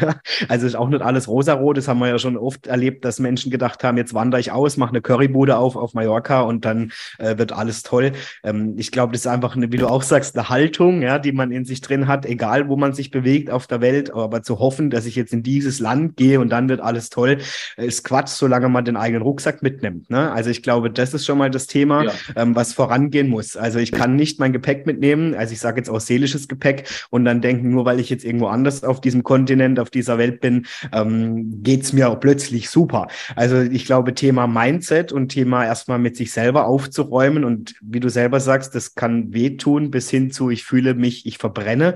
Ähm, ich glaube, ohne diesen Schritt dazwischen wird, egal wo ich mich auf dieser Welt bewege, es nie möglich sein, wirklich, wie du sagst, Freiheit oder Glück zu empfinden. Du nix zustimmend, sehe ich gerade. War das auch so eine deine Erkenntnis, ja. zu sagen, hey, ich muss erstmal Ballast abwerfen, wie bei einem Heißluftballon, damit ich aufsteigen kann?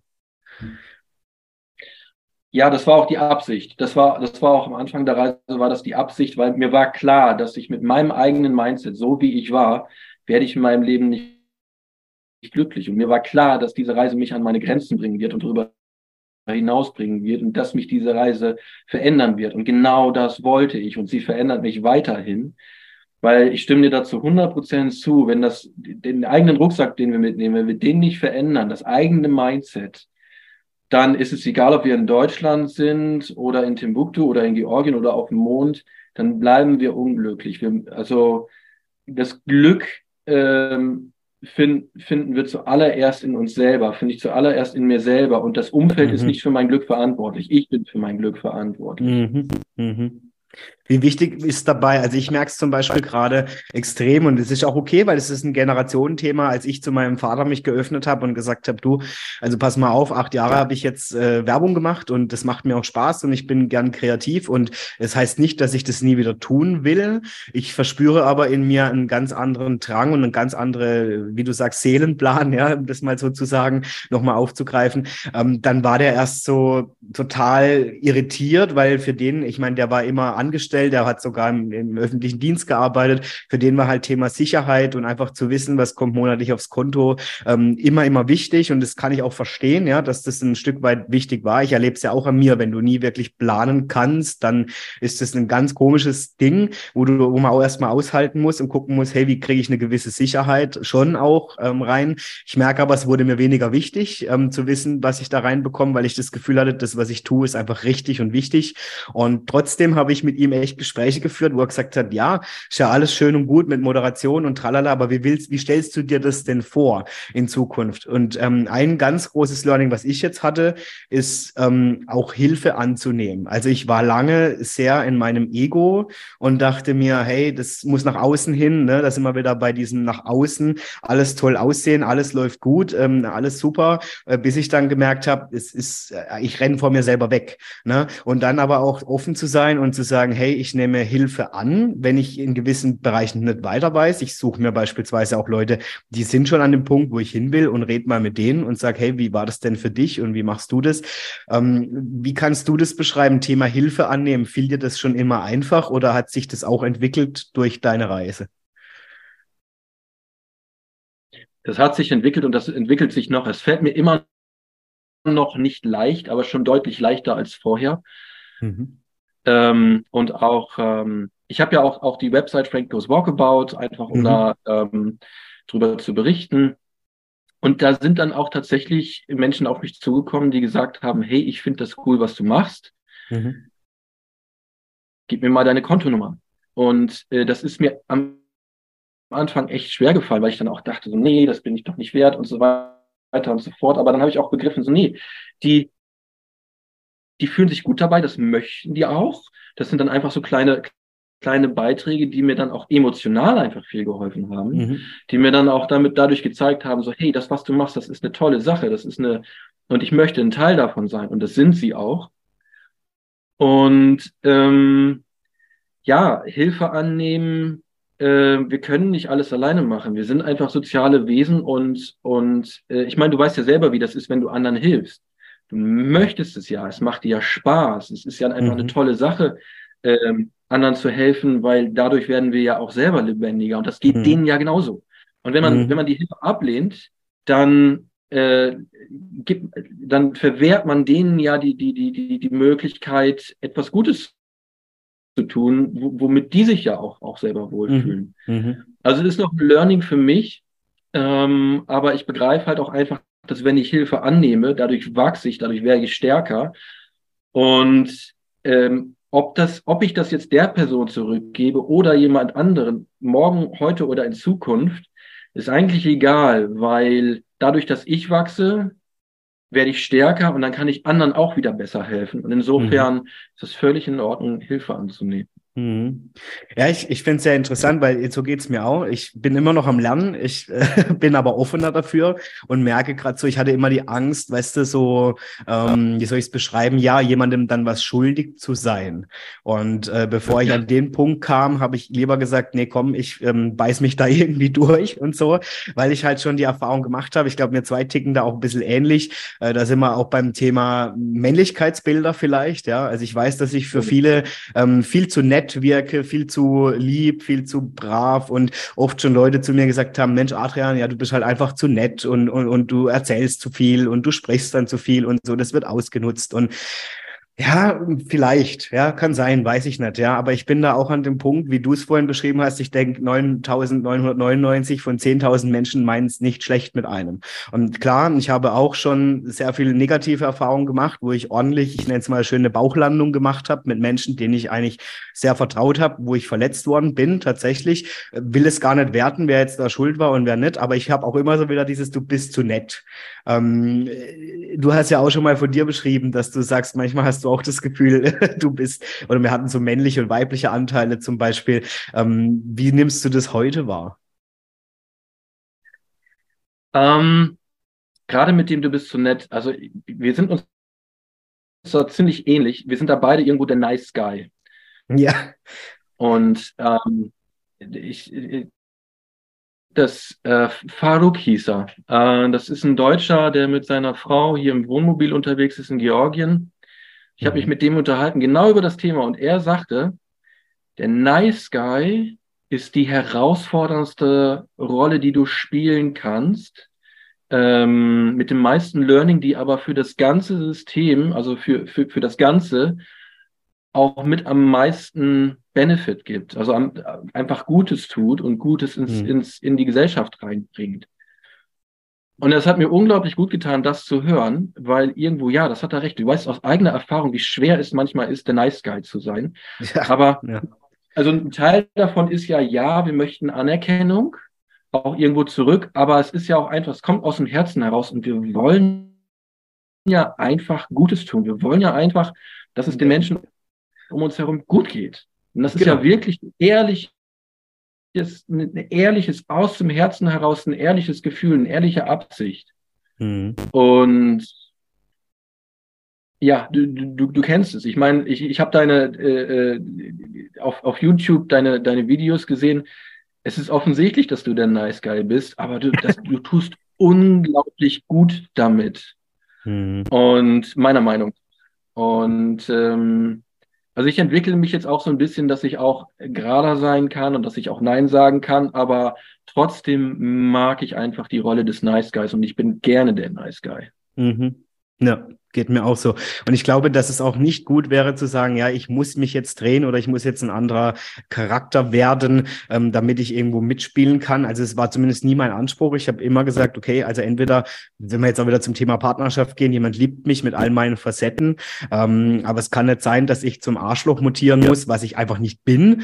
Ähm, also, ne, dann läuft irgendwas schief, weil dann komme ich ja auch wieder in irgendeine Schublade oder irgendein Rollenbild, was ich eigentlich nicht sein will. Sind wir wieder beim Labrador und bei der Einfahrt, ähm, wo ich einfach sagen muss, nee, ich bin so, wie ich bin mit meinen Eigenschaften und vielleicht bin ich zu nett, aber ich glaube fest daran, dass es irgendwo auf dieser Welt einen Menschen gibt oder Menschen gibt, die das sehen und die das aus dem Herzen sehen und die das genau so äh, dafür schätzen.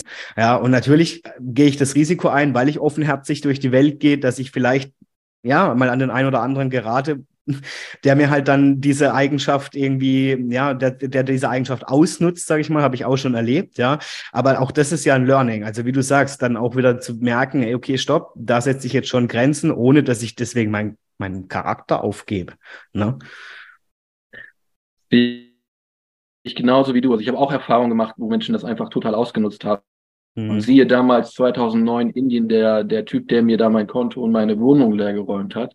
Ja, unglaublich. Ähm, ähm, aber, ach, was wollte ich jetzt sprechen? Ähm, ach, jetzt, äh, ja, das, ähm, Jetzt habe ich den Faden verloren. ja, ich habe hab mich wahrscheinlich zu viel. nee, eben weil ich ja gesagt habe, ich möchte diesen nicht zu einem anderen Charakter werden, nur weil das anscheinend ja. besser ankommt. Ne? Ja. Genau. Und äh, ich habe auch irgendwie das Gefühl, das ist, das ist meine, meine Realität, meine Welt, die ich für mich kreiere, ist das genau dieses Gute, dieses Nice Guy-Ding, dass das jetzt auch einfach mit den ganzen Entwicklungen in der Welt, die, die wir, was, was du ja auch gesagt hast, und Inflation und, und, und, und, und. Ich habe irgendwie, aus, aus meiner Perspektive funktionieren diese ganzen alten Mechanismen nicht mehr. Ähm, mit dem, es, es war mit Sicherheit so, dass wenn ich halt ein Ego, Egoist war, dass ich dann beruflich erfolgreich wurde, aber aus meiner Perspektive verändert sich das alles in, inzwischen, geht in eine völlig andere Richtung, dass es einfach nicht mehr funktioniert, weil die Leute inzwischen merken so, boah, ey, ich habe da einfach keinen Bock mehr drauf. Und das mhm. werden mehr und mehr Leute, die, die das, die das so sehen und zu so sagen, so Mensch, es muss doch andere Möglichkeiten geben, wie wir, wie wir glücklich miteinander sind. Mhm. Und ich glaube, dass dieses Nice Guy-Ding, dass mehr und mehr Leute das sehen und auch wertschätzen und dass es einfach zum Positiven kippt. Ich weiß nicht, ob das jetzt ich, äh, im großen Stil sein wird, aber in meinem Leben mit den Menschen, mit denen ich mich umgebe, kippt das genau in die Richtung. Und ich darf einfach der sein, der ich bin. Mhm, ja, also das nehme ich auch mal vermehrt wahr und je mehr ich jetzt auch gesagt habe, ich gehe meinem Herzensthema nach, irgendwie umso mehr. Und ich hatte es schon auch mal in einer Folge vorher gesagt, für mich ist einfach so, wenn die, wenn die Leute fragen, was hast du denn so für ein Lebensziel, was sollen die Menschen mal über dich sagen, wenn du mal, ne, so dieses typische, stell dir deine Beerdigung vor und was sagt dann jemand über dich? Und ähm, ganz ehrlich, ich, äh, und das muss ich auch sagen, das, das ist, du kannst nichts mitnehmen, materiell. Ähm, es würde niemals jemand über dich sagen, boah, schau mal, wie viele Firmen der erfolgreich geführt hat oder wie viel Autos der gefahren hat oder was weiß ich. Was mein Lebensziel in, immer, immer ist, ist, ist, einfach, dass, dass die, Leute, Leute, egal wann ich mich verabschiede ähm, oder verabschieden muss von dieser Erde, mal sagen, hey, der Adrian, das war ein cooler Typ oder eine coole Socke, wie ich es damals beschrieben habe. Und ich habe einfach eine tolle Zeit mit dem gehabt und ich hatte das Gefühl, bei dem kann ich so sein, wie ich bin. Und wir hatten Spaß und wir haben einfach eine, ein schönes Leben gehabt. Ja, coole Erinnerungen, wo die Leute mit einem Lächeln zurückblicken. Und wenn ich das schaffe, diesen Fußabdruck, sage ich mal, zu hinterlassen hier, dann ist es für mich Erfüllung genug. Mehr muss ich nicht bewirken. Also ja. innerhalb der kurzen Zeit, in der wir beide uns jetzt kennen, hast du es bereits geschafft. Ja, wow. Dankeschön. Ja, das so. also, ja, genau. Aber allein solche Begegnungen mit Menschen, ohne dass da immer gleich irgendwie ein, ein Materielles bei rumkommen muss oder so, das bedeutet mir einfach unglaublich viel. Ja. Also, sich gegenseitig zu bereichern. Ja. ja. ja.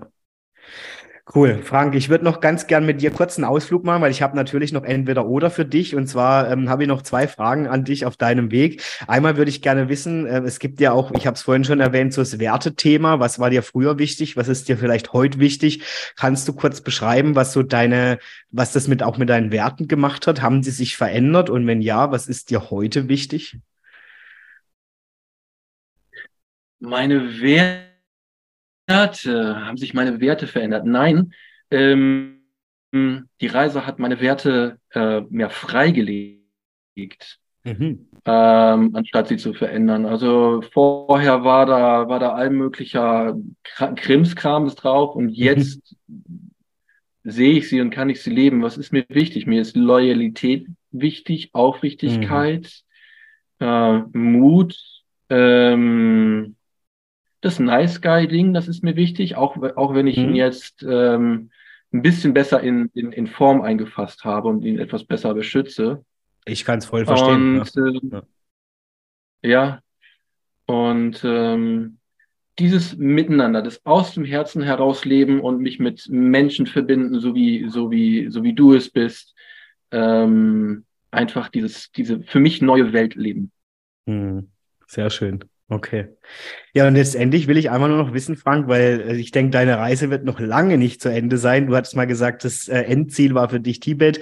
Ähm, ja, vielleicht hat sich auch schon wieder verändert in der Zwischenzeit. Was, was hast du jetzt für dich so als nächstes? Gibt es da schon Pläne oder sagst du, boah, ich gucke einfach mal, was auf mich zukommt? Keine Ahnung. Ähm, wie kann man sich das vorstellen? Wie wird dein, deine Reise weitergehen?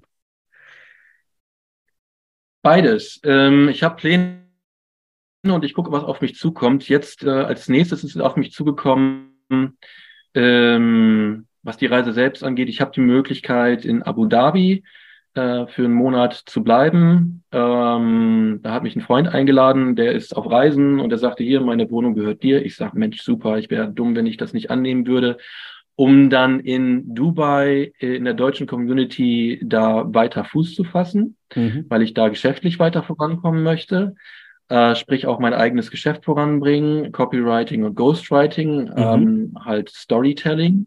Mhm. Und ähm, im September besucht mich ein Freund, im August besucht mich mein Vater, im Oktober besucht mich eine Freundin Und dann möchte ich so Richtung Winter, also nächstes Jahr möchte ich auf jeden Fall in Indien sein. Ähm, ich weiß noch nicht, wann ich mit dem Auto weiterfahre. Das wird Armenien sein und dann Iran. Mhm. Aber es wird sein, es könnte noch dieses Jahr sein, es könnte nächstes Jahr sein. Und ich werde mich mit Sicherheit mehr in Dubai aufhalten, um geschäftlich voranzukommen, weil mit Geld ist das Reisen doch leichter. Mhm. mhm. Inzwischen mag ich etwas, etwas Komfort. Und es ist, äh, auch wenn ich inzwischen doch tiefenentspannt bin, wenn ich nur noch 20 äh, Euro in der Tasche habe, ist es doch schön, wenn ich mehr Möglichkeiten habe und dann auch stärker bin und dann auch für andere leichter da sein kann. Mhm, mhm. Aber sozusagen anzukommen ist erstmal nicht auf dem Schirm oder gibt es so ein Ankommen für dich? Der Weg ist das Ziel, weil ich okay. bin mir sicher, wenn ich dann an diesem Berg bin, dann stehe ich davor und denke so, ja, super, what's next? ja. Ähm, ähm, also der Weg ist das Ziel und es ist ja auch diese innere Reise. Also ich möchte, wenn ich am Berg bin, dann möchte ich einfach mich als ganze Persönlichkeit fühlen, die, die auch, die erfolgreich ist und durch, durch ihre Ängste durchgegangen ist. Das bedeutet jetzt aktuell, ich habe immer noch Angst davor, nicht gut genug im Beruf zu sein. Und das mhm. ist das, wo ich mich jetzt stelle, dass ich halt mhm. ähm, die Projekte, die ich vor mir habe, dass ich da durchgehe, dass ich da das Beste mache, was, was, was, was kann.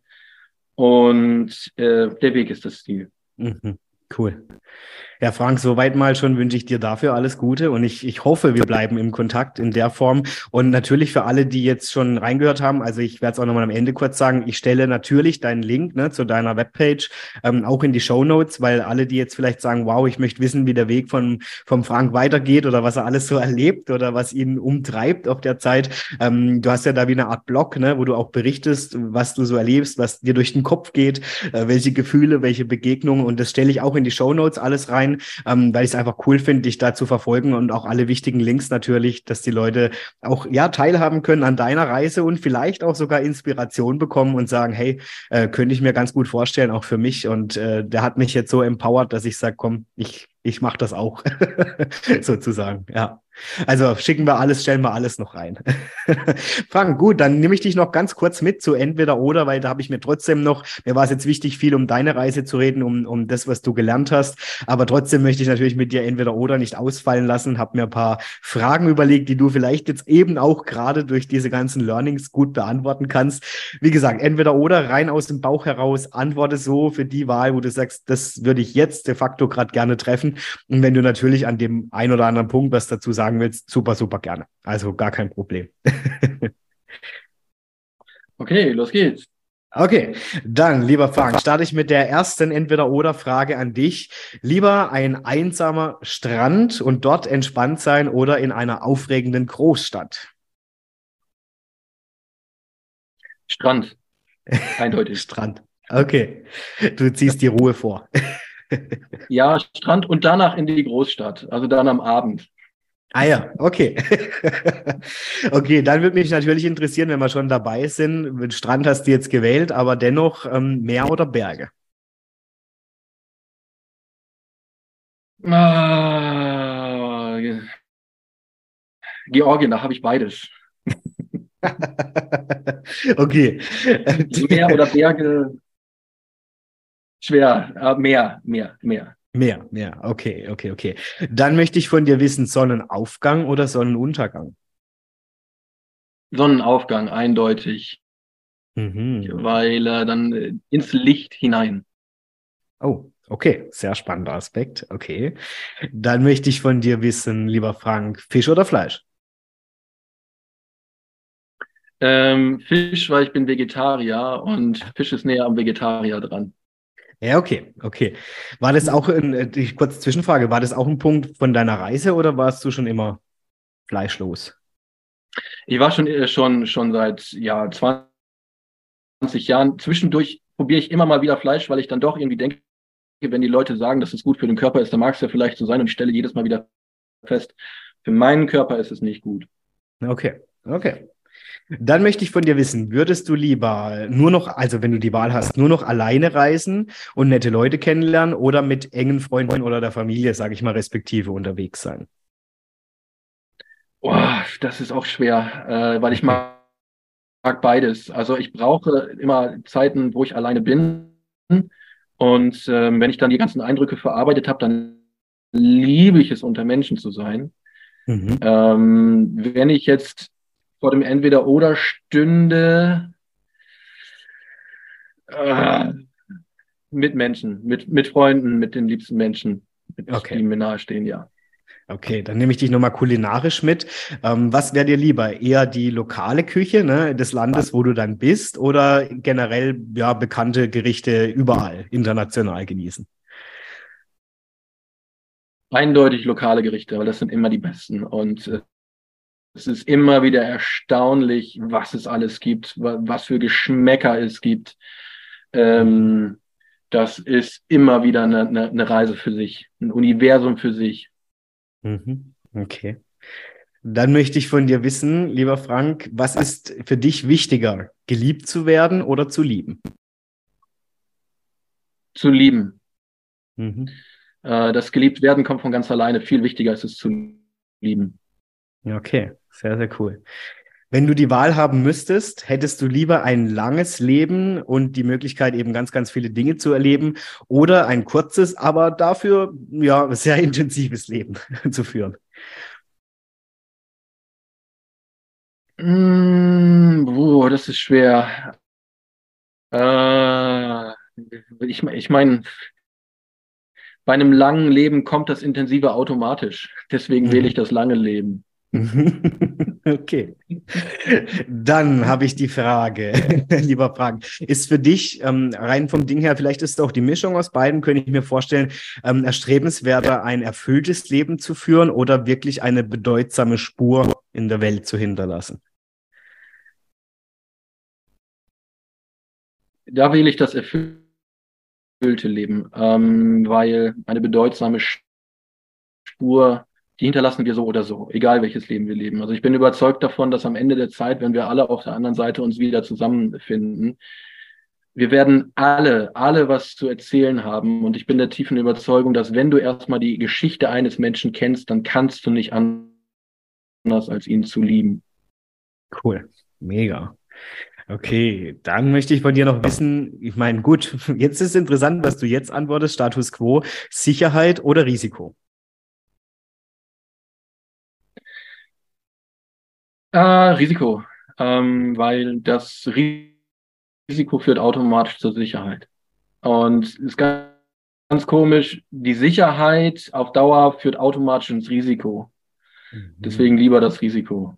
Mhm. Finde ich sehr, sehr cool.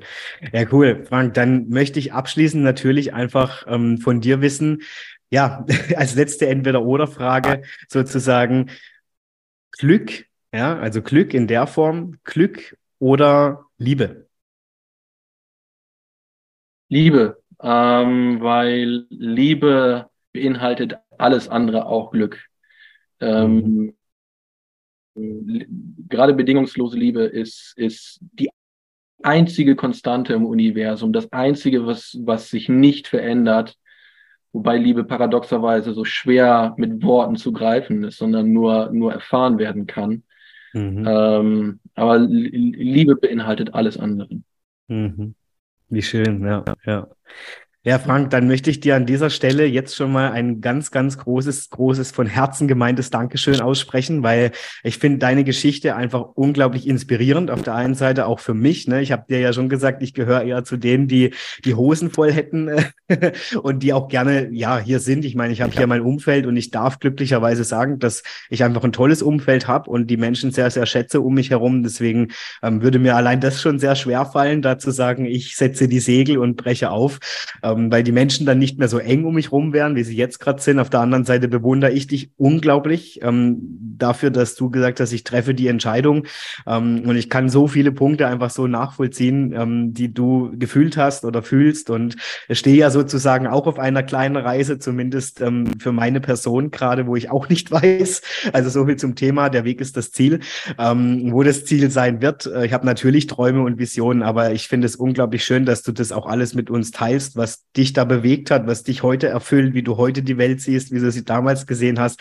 Es ist nicht selbstverständlich und ich hoffe einfach, dass ganz, ganz viele Menschen jetzt auch inspiriert werden, ähm, mal genauer hinzuhören, was denn eigentlich so ja auf dem Herzen liegt und was da so schlummert. Und ich weiß, Frank, du bist offen. Also ich werde, habe ja schon gesagt, alle deine Kontaktmöglichkeiten auch äh, reinstellen in die Show Notes, dass wenn vielleicht doch der ein oder andere sagt, hey, jetzt habe ich echt ähm, Fragen, ja, viele Fragen, oder ich hätte vielleicht auch schon den Gedanken gehegt, ja, eine solche Reise zu machen und ich würde mich mal gerne unterhalten mit jemandem, wie das so funktioniert.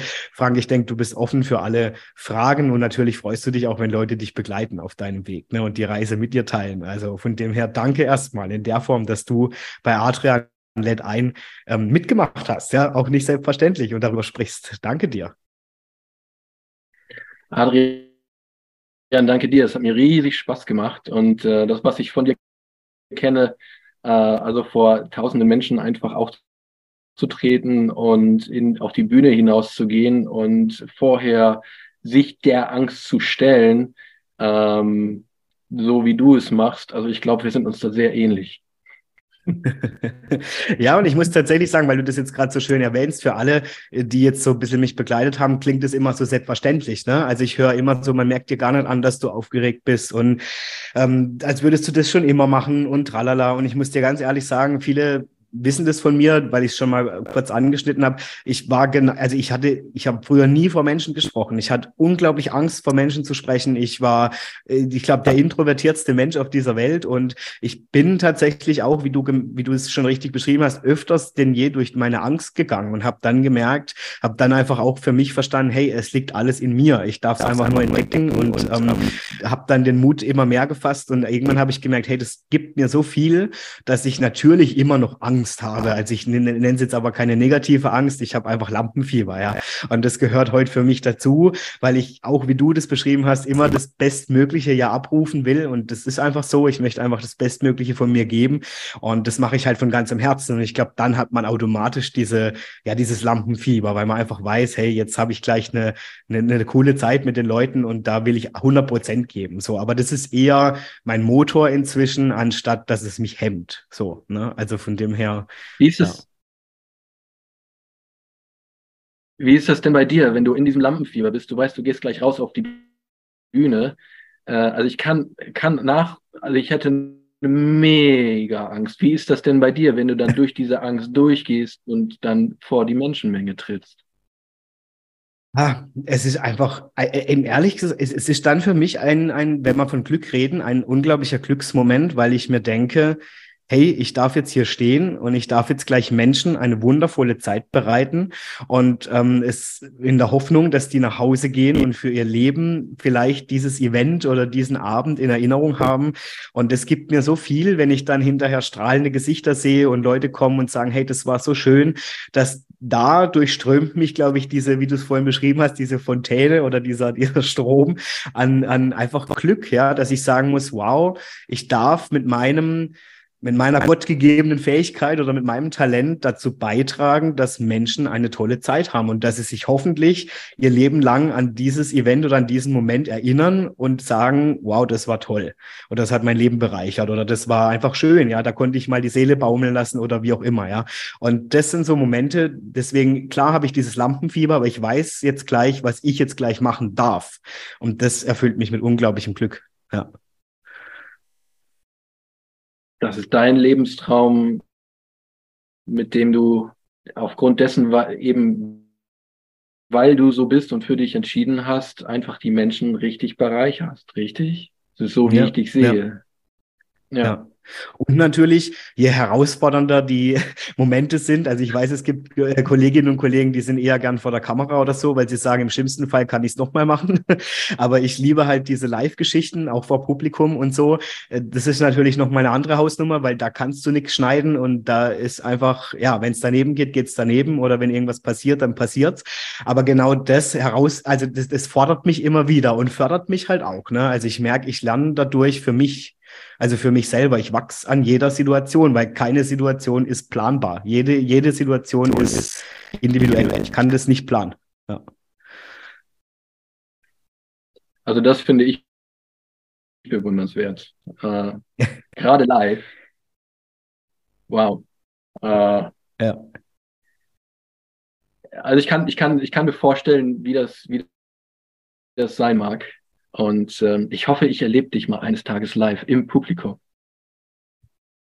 Ja, bitte, unbedingt. Vielleicht habe ich ja mal auch einen Auftritt in Georgien oder so. Dann sage ich ja. dir Bescheid. Vielleicht in Dubai oder wenn ich dann in Deutschland bin, dann, dann äh, klingel ich dich an. Vielleicht passt es ja gerade irgendwie. Vielleicht ergibt sich eine Gelegenheit. Super. Ich riesig freuen, dich persönlich kennenzulernen. Super gern. Frank, es hat mich riesig gefreut, dich kennenzulernen und ich weiß, wir werden im Kontakt sein. Ich glaube, wir sind seit ersten Moment jetzt schon äh, verbunden, ja, allein durch alles, die, all die Parallelen, die ja. wir irgendwie miteinander teilen. Und von dem her, Frank, ich darf dir einfach für deine, für deine Reise, für deine Zukunft, egal ob das jetzt privat, beruflich ist, ganz egal. Ähm, alles, alles Gute wünschen und ähm, wirklich auch das Kompliment an dich nochmal. Und wie gesagt, ich verlinke alles in den Show Notes. Ähm, das, das verspreche ich, weil ich finde es einfach super spannend und dir einfach alles Gute. Ja, alles Gute und alles, was du dir wünschst oder wovon du träumst, dass das einfach in Erfüllung gehen darf. Das wünsche ich dir. Danke dir. Danke dir, Adrian. Das wünsche ich dir auch. Dass, ähm, naja, wir sind beide auf dem Weg. Ich denke auch das entfaltet sich alles, so wie es dann hier. Ja. Meine Lieben, euch möchte ich natürlich allen, die ihr eingeschaltet habt, auch vom ganzen Herzen Danke sagen. Wie gesagt, scheut euch nicht. Der Frank ist offen, das weiß ich, so schätze ich ihn ein, ähm, wenn ihr Fragen habt oder verfolgt ihn eben über seine Webpage, einfach wo er sich gerade rumtreibt, was ihn vielleicht umtreibt, ja. Und äh, ich wünsche euch einfach eine coole Zeit mit der Folge. Bin gespannt. Also natürlich freue ich mich auch immer wieder auf Feedback. Was hat euch gefallen? Ähm, was hat euch, ja, was wünscht ihr euch? Und natürlich auch generell über Feedback. Also ich finde es immer schön, dass all die Gespräche mit den wertvollen Leuten hier Früchte tragen und viele Menschen da mir immer wieder berichten, dass sie das inspiriert oder zu anderen Gedanken bringt oder neue Themen eröffnet. Was Besseres können wir nicht erreichen. Frank, du hast dazu beigetragen und in diesem Sinne wünsche ich euch allen eine wundervolle Zeit. Ich freue mich, wenn ihr das nächste Mal natürlich wieder einschaltet bei Adrian Let ein und bis dahin einfach lasst euch gut gehen, bleibt gesund, genießt euer Leben und ähm, ja, macht das, was euer Herz euch sagt. Bis dahin, ich bedanke mich fürs Reinhören bei Adrian Let ein. Eine gute Zeit und bis zum nächsten Mal. Tschüss. Ja, das war's auch schon wieder für heute bei Adrian lädt ein. Ich hoffe natürlich, euch hat die aktuelle Folge mit meinem Gast gefallen und natürlich freue ich mich, wenn ihr allen euren Freunden oder Bekannten diesen Podcast weiterempfehlt und ihr dürft mir natürlich gerne auch auf Instagram folgen unter adrian-moderiert und so freue ich mich auf die nächste Folge, auf euch und natürlich darauf, wenn es wieder heißt, Adrian lädt ein.